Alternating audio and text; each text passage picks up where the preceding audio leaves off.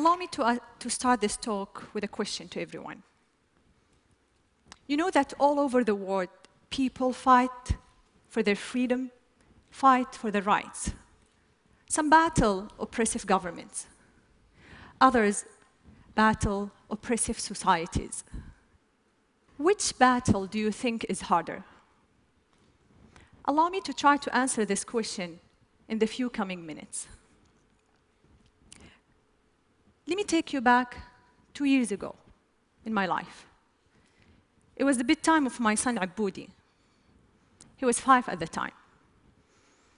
After finishing his bedtime rituals, he looked at me and he asked a question. Mommy, are we bad people? I was shocked. Why do you say such thing, Aboudi? Earlier that day, I noticed some bruises on his face when he came from school. He wouldn't tell me what happened. He was ready to tell. Two boys hit me today in school. They told me, we saw your mom on Facebook. You and your mom should be put in jail. I've never been afraid to tell Aboudi anything. I've been always proud woman of my achievements. But those questioning eyes of my son were my moment of truth. When it all came together. You see, I'm a Saudi woman who've been put to jail for driving a car in a country where women are not supposed to drive cars. Just for giving me his car keys, my own brother was detained twice. And he was harassed to the point he had to quit his job as a geologist, leave the country with his wife and two-year-old son.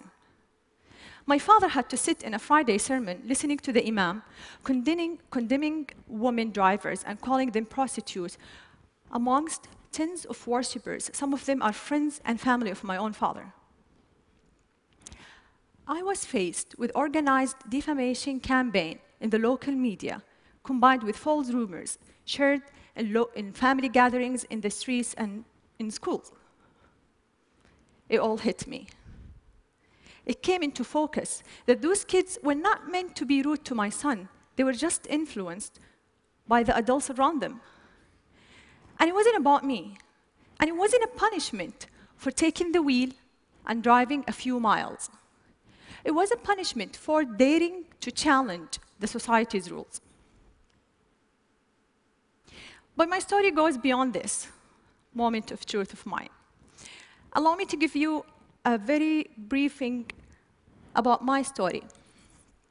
It was May 2011, and I was complaining to a work colleague about the harassments I had to face trying to find a ride back home, although I have a car and international driver's license. As long as I know, women in Saudi Arabia have been always complaining about the ban. But it's, it's been 20 years since anyone tried to do anything about it a whole generation ago. He broke the good bad news in my face. But there is no law banning you from driving. I looked it up, and he was right. There was an actual law in Saudi Arabia. It was just a custom and traditions that are enshrined in rigid religious fatwas and imposed on women. That realization ignited the idea of June 17, where we encouraged women to take the wheel and go drive. It was a few weeks later, we started receiving all these men walls will rape you if you go and drive. A courageous woman, her name is Najla Hariri. She's a Saudi woman in the city of Jeddah. She drove a car and she announced, but she didn't record the video. We needed proof. So I drove. I posted a video on YouTube. And for my surprise, it got hundreds of thousands of views the first day. What happened next? Of course, I started receiving threats to be killed, raped, just to stop this campaign. The Saudi authorities remained very quiet. That really creeped us out. I was in the campaign with other Saudi women and even men activists. We wanted to know how the authorities will uh, respond on the actual day, June 17, with women go out and drive. So this time I asked my brother to come with me and drive by a police car. It went fast. We were arrested, signed a pledge not to drive again, released, arrested again. He was sent to detention for one day, and I was sent to jail. I wasn't sure why I was sent there, because I didn't face any charges in the interrogation. But what I was sure of, of my innocence, I didn't break a law. And I kept my abaya. It's a black cloak we wear in Saudi Arabia before we leave the house. And my fellow prisoners kept asking me to take it off. But I was so sure of my innocence, I kept saying, no, I'm leaving today. Outside the jail, the whole country went into a frenzy, some attacking me badly, and others supportive and even collecting signatures a, in a petition to be sent to the king to release me. I was released after nine days. June 17 comes. The, the streets were packed with police cars and religious police cars. But some hundred brave Saudi women broke the ban and drove that day. None were arrested. We broke the taboo.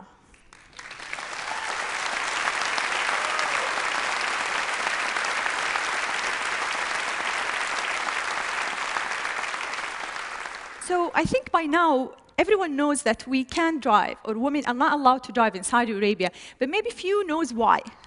Allow me to help you answer this question. There was this official study that was presented to the Shura Council. It's the consultative council appointed by the king in Saudi Arabia. And it was done by a local professor, a university professor. He claims it's done based on a UNESCO study. And the study states the percentage of rape, adultery, illegitimate children, even drug abuse, prostitution in countries where women drive is higher than countries where women don't drive. I know, I was like this, I was shocked. I was like, we are the last country in the world where women don't drive. So if you look at the map of the world, that only leaves two countries, Saudi Arabia and the other society is the rest of the world we started a hashtag on Twitter mocking the study, and it made headlines around the world. and only then we realized it's so empowering to mock your oppressor. It strips it away of its strongest weapon, fear. This system is based on ultra-conservative traditions and customs, deal with women as they are inferior, and they need a guardian to protect them. So they need to take permission from this guardian, whether verbal or written, all their lives. We're minors until the day we die. And it becomes worse when it's enshrined in religious fatwas based on wrong interpretation of the Sharia law or the religious laws. What's worse, when they become codified as laws in the system, and when women themselves believe in their inferiority, and they even fight those who try to question these rules. So for me, it wasn't only about these attacks I had to face. It was about living two totally different perception of my personality, of my person. The villain back in my home country, and the hero outside. Just to tell you, uh, two stories happened in the last two years. One of them is when I was in jail. I'm pretty sure when I was in jail, everyone saw titles in the international media, something like this during these nine days I was in jail. But in my home country, it was totally different picture. It was more like this. Manal al-Sharif faces charges of disturbing public order and inciting women to drive. I know. Manal al-Sharif withdraws from the campaign. Ah, it's okay. This is my favorite. Manal al-Sharif breaks down and confesses foreign forces incited me.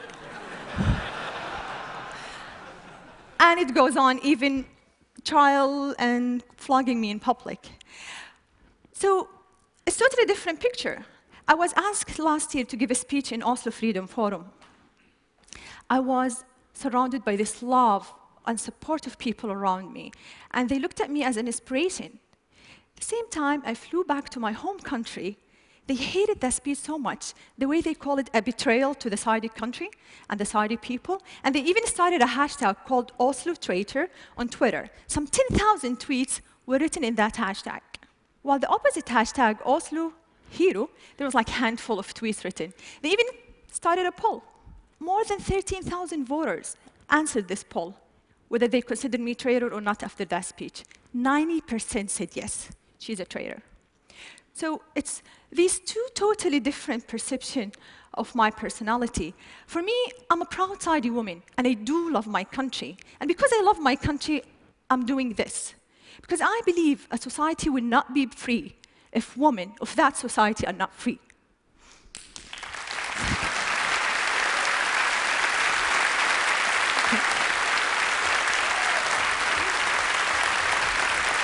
Thank you. Thank you, thank you, thank you, thank you.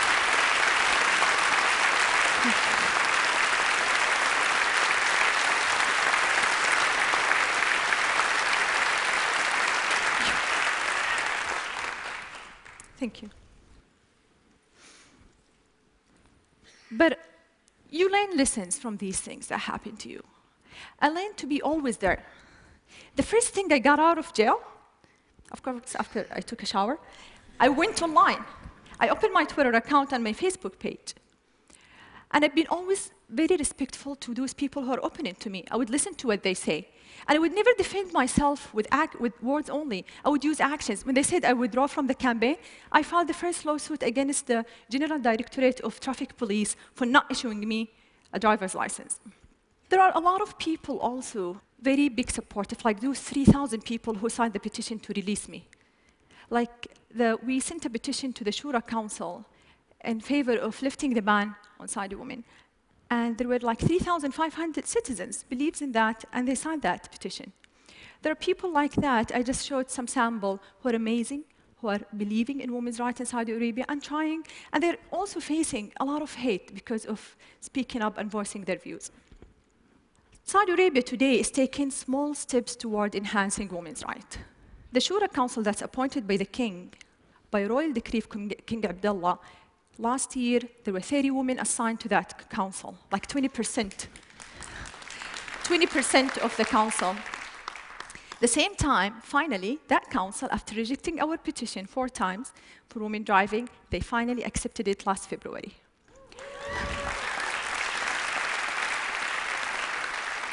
after being sent to jail or uh, sentence lashing or sent to a trial, the spokesperson of the traffic police said we will only issue traffic violation for women drivers. The Grand Mufti, who is the head of the religious establishment in Saudi Arabia, he said it's not recommended for women to drive. It used to be haram, forbidden by the previous Grand Mufti. So for me, it's not about only these small steps. It's about women themselves. A friend once asked me, she said, so when do you think this woman driving will happen? I told her only if women stop asking when and take action to make it now. So it's not only about the system, it's also about us women to drive our own life, I'd say. So I have no clue really how I become an activist. And I don't know how I became one now. But all I know and all I'm sure of in the future, when someone asks me, ask me my story, I will say, I'm proud to be amongst those women who lived the ban, fought the ban, and celebrated everyone's freedom. So, the question I started my talk with, who do you think is more difficult to face, oppressive governments or oppressive societies? I hope you find clues to answer that from my speech. Thank you, everyone.